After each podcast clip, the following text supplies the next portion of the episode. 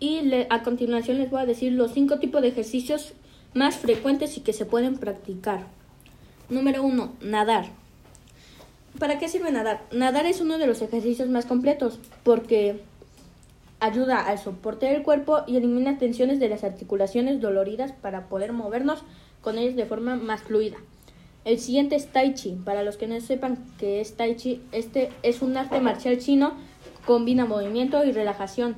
Es bueno para el cuerpo y la mente. El entrenamiento de fuerza, pesas, mancuerdas y todo eso. El caminar y